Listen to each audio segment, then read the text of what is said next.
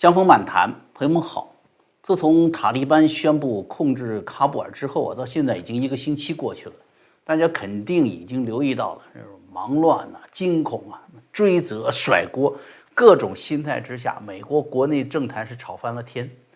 在中国大陆那边呢，哎，中国这边却少有的，也不知道从何而来的扬眉吐气。中国外长王毅跟美国国务卿布林肯通话，还把布林肯教训一番，说：“你美国要认真反思一下自己的失败。你就想，人家要成功了，不把你灭了吗？呃，反思一下自己的失败。呃，中共党媒既然开始正面传播川普对拜登的批评，似乎已经忘掉了，正是川普让美国朝野醒过来，察觉中共对世界的阴谋，对美国的真实控制，并系统的呢。”啊，开始从贸易啊、科技、金融、军事各领域开始围堵中共，哎，中共好像呃不太记仇了，忘掉了是吧？忘掉了川普对中共的那个狠，而且不论川普还是拜登，只是在研判和问责美国撤军中的施政得失。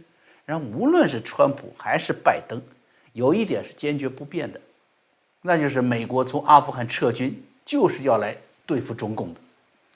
不论中共党媒或者外交战狼想从川普或者拜登，不管是谁那里吧，讨得一份口舌之快，都逃不掉美国缓过劲儿来正面收拾你。哎，但是我们所领教的情况是什么呢？就是美海内外华人呢，海峡两岸，甚至连中国大陆自己也是吵翻了天，是吧？过去一个星期，那么阿富汗现状究竟是怎样造成的？阿富汗事件将给美国政坛带来怎样的震荡？中共为什么要给塔利班洗白？塔利班作为恐怖主义这个性质天下尽知，为什么众多的国人竟然能够接受一夜之间的改变？这与时俱进究竟是怎样一句可怕的口号呢？这一次啊，中共党媒的宣传和他们展开对台湾的宣传军事攻心战，为什么会铩羽而归呢？好，我们就带着问题啊，来看看这几天发生的事情啊。首先要看看美国这边关于撤军混乱。乃至人道灾难的原因到底是什么？究竟应该谁来承担这个责任？拜登最近最新讲话吧，表达了这个所有希望离开的美国人都离开阿富汗，以及帮助过美国政府的阿富汗人都离开阿富汗之前，美军将留在阿富汗。这句话实际上已经等于什么？正式宣布此次美军撤军计划的失败了，啊！而且呢，这是一句这么多年来啊，中南海听到的最让他们欣慰的一句话了，是吧？然后哇塞，真的跟习总说的一样啊，东升西降了啊。说实话，这也的确是美国是无奈之举啊。拜登告诉媒体说，美军做过冲出喀布尔机场的动作，成功救下了一百六十九名美国人。他还提到，他的政府与《纽约时报》、《华尔街日报》、《华盛顿邮报》合作。成功撤离了他们在阿富汗的两百零四名员工，两百零四名美国的媒体人员啊，这听起来是不是很壮观的一个救援动作呀？是，但是你要沉下心来想想，从另外一个角度去想，你怎么还好意思用成功来形容这个举动？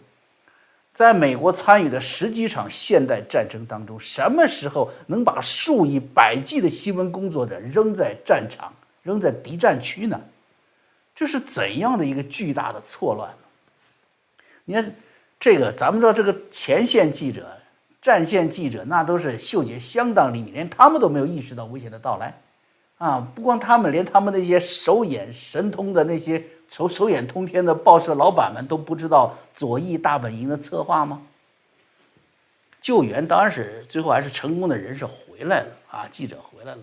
显然呢，拜登非常着急把这些记者救出来，不仅是因为三大报联合向白宫发难，提出紧急要求，啊，更重要的是什么？是这个事件背后意味着过去多年来全力支持美国左翼思潮的美国媒体大本营开始思考，自己放弃了对真相的追求，而执着于政治偏见给自己带来的真实的生命威胁，啊。不仅是左媒啊，民主党籍议员占多数的美国国会参议院情报委员会、外交关系委员会和军事委员会主席发表了一个声明，反映了两党对阿富汗撤离计划混乱的极度不满。大家记得奥巴马的国务卿希拉里那个班加西事件嘛，对吧？克林顿家族当时是把自己跟中东恐怖分子做军火交易的中间人史蒂文斯安排当了利比亚大使，并让他命丧恐怖分子之手。他死在哪里？死在大使馆的安全屋里。那恐怖分子都找不着啊，扭头走了，都撤了，然后回头突然，啊，精确的定位，然后放烟把大使给熏死了。你说是谁告诉这些距离现代生活很远的恐怖分子？他们怎么能够知道如此机密的外交使团的安全屋所在呢？大家注意到没有？这个事件的关键是什么？它的诱发因素是恐怖分子用美国的手持毒刺导弹攻击美军的直升机惹的祸。换句话说，啊，我这里可以把话放到前面啊，就到目前为止，咱们还没有收到美国公民、美国军人和数不众多的美国承包商的死亡消息。一旦发生，一定会成为重大的政治事件的导火索。希拉里那个事儿就是这样子的，因此去了国会做了听证，接受美国全国人民的拷问。尽管上次希拉里是侥幸过关了，那么这一次呢，这么大的事儿不会就这么轻松过关的。救援部分美国人啊，也救出了两百零四名美国新闻机构人员。这些救援呢是亡羊补牢的动作，这应该归功于啊，就是美军的勇气。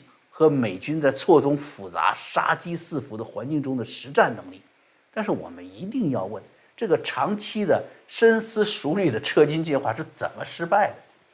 为什么这一切要亡羊补牢，不能未雨绸缪呢？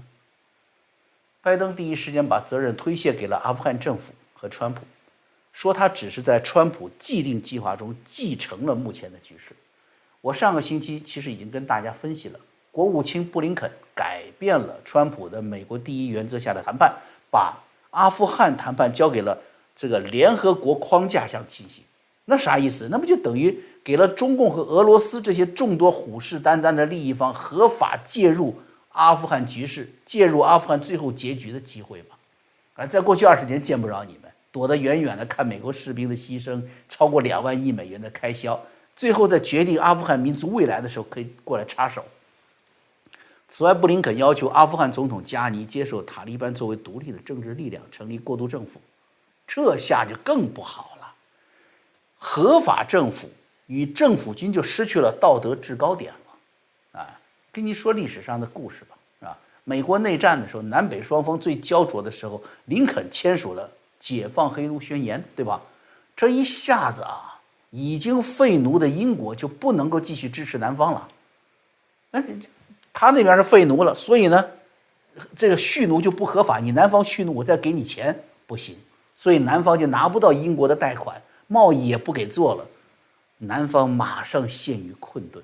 更重要的什么是北方，啊，从到底从谁是符合更符合美国宪法呀？原来跟南方还争这个呢，是吧？从这个争执中他一下跳出来了，站在道德制高点上了。原来是什么？啊！你不服我，你不遵守宪法，我打你啊！你不服我打你是内战。现在是什么？解放黑奴，北方解放黑奴，结束人类公认的不道德的奴隶制。当然，北方士气大振了。另外，朋友们看过一部美国电影，叫做《荣耀》（Glory） 啊，说的什么？就马萨诸塞五十四步兵团是个黑人团，团里除了带队的团长肖上校都是黑人。最后，为了保卫刚刚得到的自己的自由和子孙的自由，一半黑人战死沙场。是那么个故事，对吧？大家看过对吧？啊，北方呢还增加了兵员，这就跟阿富汗情况一样。你让他捍卫家园，消灭人类公认的恐怖主义，他当然士气大振，跟坏人打仗，对吧？现在你要跟他成立过渡政府了，成自家人了，怎么打？打未来的副总统，打未来的政协副主席吗？另外呢，拜登所称是受到这个。川普既定的撤军计划的限制，其实事实正好相反。川普团队的撤军计划是周密可行的，正是拜登改变了这项计划，才导致现在的灾难。华盛顿邮报在周末刊登一篇文章，作者的名字呢叫做卡斯帕特尔。他是谁呢？这卡斯帕特尔是川普的代理国防部参谋长，他正是川普阿富汗撤军计划的具体负责人，最有权威说这个话。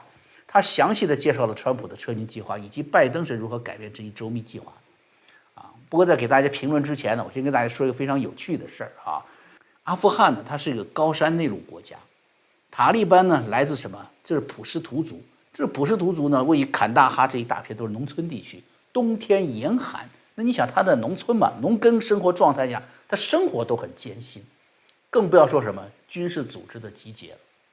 所以，川普团队制定的撤军计划安排的什么？安排的今年的五月份完成。你一看这个细节就知道是懂行的人制定的计划。这个细节就可以决定胜败啊！山区严寒的冬天，大家都不好动；而春天塔利班的集结呢，会非常的缓慢。而美军的现代化运输能力就可以弥补这一点。哎，我撤得快，你集结的慢，再加上川普还不让你集结，为什么？他跟塔利班那些头儿怎么说的？你们不要乱动，不然我就对你不客气。哎，川普总统不是光说口头上震慑对手啊，而是抖露出一沓照片，嘿嘿，故意透露情报，就是塔利班头目在特定时间出现在特定的建筑物内的情报照片。也就是说，你要乱动，我当时就可以收拾你了。美军有能力随时进行定点清除啊，精确打击。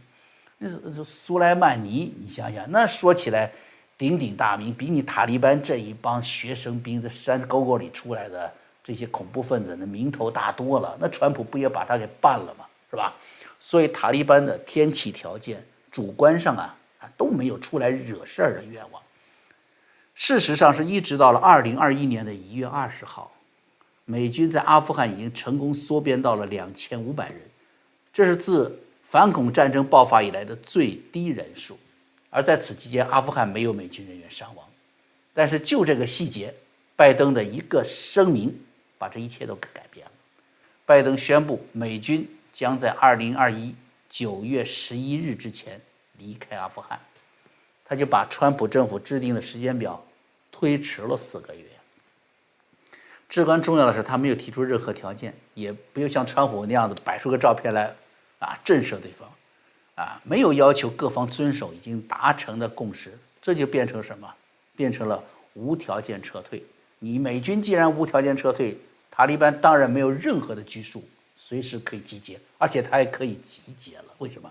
夏天到了嘛，啊，这个他定了一个这个象征意义的日子嘛，九月十一号就是什么？就是九幺幺，而且说这日子不再改变，那塔利班就不用再担心什么。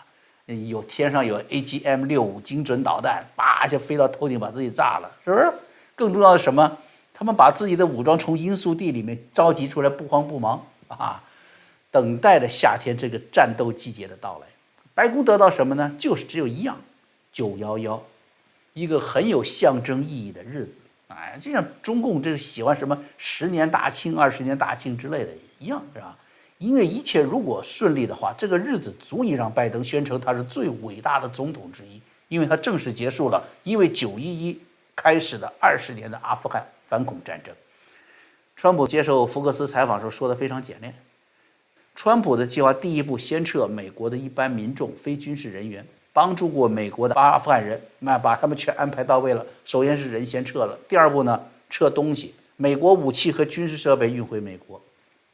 尤其是特别是什么，是导弹装置不能留在阿富汗，因为后来万一出什么事美国肯定是通过空军嘛进行第一时间干涉。那第三步才什么？撤出美军。那拜登他是倒过来了，第一步撤军队，这恐怕就是刚才说的，就是就连美国大新闻机构那些手眼通天的大老板们都想不到，你 怎么能这么干？是不是？那这样的结果就是什么？就就就撤不干净了。你现在又派美军赶回去支援，现在喀布尔机场一个地方就已经有六千美军在那里了。那么今天中国外交部发言人汪文斌接受彭博社记者问说，塔利班可能从中国获得资金，啊，然后呢，以后他就会继续支持塔利班，会取代美国。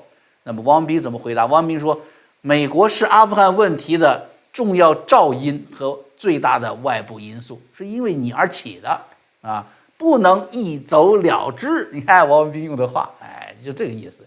说美方你明确承诺要帮助这个阿富汗维稳、防乱、和平重建的啊，但是我们看到媒体不断的报道美方做不地道、没底线的事情，希望美方能够言行一致。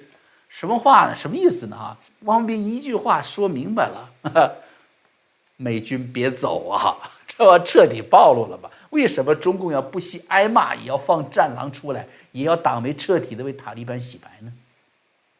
因为你从阿富汗撤军就是来全力对付中共的嘛，那中共就是要让塔利班兴风作浪啊，目的是让美国没有办法从阿富汗抽出身来呀。所以把塔利班洗得越白，哎，塔利班获得的支持就越合法越有利嘛。那他越兴风作浪，美国不就越没法离开阿富汗吗？也许几千士兵、几百架飞机对于美国强大的军力来说并不算什么。那么中共打的主意是什么呢？就是让美国自乱阵脚。啊，阿富汗还有很多的英国人、德国人呢，是吧？让欧洲、美国的盟友加大对美国的政治压力，是吧？让你的美国国内的政治更乱。这是中共要达到的真实目的，但是为什么你说这明摆着的恐怖主义怎么能一夜之间洗白呢？是吧？你在别地儿它不可能荒唐嘛，啊，只能出现在中国大陆，哎，大家就能认可啊，与时俱进呐。昨天的塔利班就不是今天的塔利班了，昨天的恐怖主义，今天的就是就是中央政府了。在中共改革开放前呢，那个时候全国江山一片红，所以当时是完全的闭关锁国，人们根本无法了解外部世界。其实那个时候很有意思，最有可能接触民主和自由意识的，反而是那些中共那些干部啊，还有那些能够经常看到内参片、看到外国电影啊、看到外国杂志的高干子弟，啊，比如说林彪之子啊林立果，当年写下一个武装起义计划嘛，就叫《五七一工程纪要》，那就是代表作。改革开放之后，中共自然是没有办法全部拦截外来信息，对不对？你要挣美元，你开放国门去赚美元，那东西肯定得进来。所以怎么办呢？啊，他们做了一个系统的安排，就叫做什么叫去正义化教育，主要就是从八九六四之后，当时批一个片叫《和商》嘛，啊，批判西方历史虚无主义，从那开始的。他要干什么呢？哎，那中共他是要历史唯物主义，他什么叫历史唯物主义观呢？就是。就是他认为，任何一种文化都会根据自己的标准塑造一种理论化、系统化的历史，啊，所以我们中共就共产党就根据自己的需要打造历史，因为你们西方也是根据你们西方人的要求打造你们的历史，啊，所以你们西方那个叫历史虚无主义。他知道国门打开啊，挡不住西方的信息进入，所以呢，只要加上这种判断。就可以把进来的不管什么样的信息，不管什么样的真相，都演变成西方人为了他们的需要啊，为了贬低中国，为了继续奴役中国编造的，哎嘿，然后再把它扩大到生活的各个领域去，就成了去正义化啊。比如说，你要告诉老百姓说，中共杜撰的那个英雄人物啊，那那不是真的。说你看那个雷锋啊，每次都在最需要的时候出现在。那过马路的老太太身边是不是啊？啊，还拿了一个那个拿了一个扳手，在这个汽车挡泥板上拧螺丝。后来人一发现，哎，这天下那个挡泥板谁家的轮胎上面的挡泥板会有螺丝呢？你说做作吧，摆拍嘛。还有黄继光堵枪眼，都是荒诞。结果呢，中共来了一个叫保护烈士法。哎，你说真的事儿是，你说真事儿，你说真相，他把你抓起来。哎，说你侮辱烈士，为什么？为了为老百姓发声、寻求真相的武汉的芳芳、上海的张文宏都会受到攻击呢？就是这种去正义化造成的啊！所以塔利班明明是恐怖分子，他说是阿富汗人民的选择啊，习惯于党说的才是正义的，而不加任何思考的，或者说有了一点自己的思考，就会变得非常危险的国民，就开始附和。但是朋友们呢，啊，这天呐，我跟你说，也真的是该变了。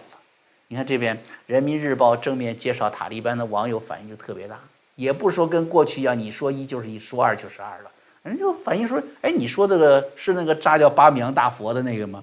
是不是？整天那个宣传要割脑袋、割这脑袋、割那个脑袋的、斩首的，你说这不是恐怖分子是什么？华春莹在新闻发布会上对塔利班给予正面肯定，说现在的塔利班更加清醒。更加理性，哎，塔利班枪杀警察局的消息马上就在网上就疯传了。中共呢试图通过勾结塔利班来制约美国，来减缓正面战场的压力的这种做法呀，是适得其反了。你看现在阿富汗北方联盟全力反击塔利班，双方焦灼，以后谁得天下还没准呢。啊，你这个捧塔利班的大腿不一定捧得着。俄罗斯那边也表现出来，直接就是出面支持北方联盟，好嘛，跟你还较上劲儿了，在联合国否定中共给塔利班恐怖组织洗白的提案。这看来中共这一条啊，为了这个跟塔利班站台，很有可能得罪很多人啊，得罪很多过去还没太得罪的人，很有可能在全面对抗美国的形势当中会失去俄罗斯的全面支持。那就真的是捡了芝麻丢了西瓜了，是吧？此外，中共在为塔利班站台，同时对台湾发动攻心战。英文《环球时报》还问美国呢：“你有多少勇气捍卫台湾？”你说拜登那边刚才都分析了吧？他多难受啊，多难过的是吧？你再挤兑他好吗？发表讲话说，把台湾提升到与韩国、日本相同的实体地位，甚至与北约盟国并肩。每次雕盘。雕的是又准又快的胡锡进，才发现这次党中央扔过来的不是飞盘呐，啪一雕一看是一块石头，牙都崩了啊！但是阿富汗的事儿呢，其实远未结束啊，现在依然有大量的美国人依然在塔利班的占领区，成为了实质性的人质。塔利班发言人呃接受中共大外宣采访的时候说，塔利班就是学了毛泽东的革命理论，才取了取得了今天的这个战果，得了天下了。哎，那中共当年这个绑票撕票，这直到今天还在用嘛？绑架加拿大人的办法在进行外交勒索嘛？那塔利班要把这招用了去，一旦美国人生命出事儿，不仅大规模的报复一定会如影随形到来，中共作为幕后操纵人呢，遭到全球病毒追责以及军事空间极度压迫的情况一定会什么加倍的到来。好，江峰漫谈，我们啊，明天再见。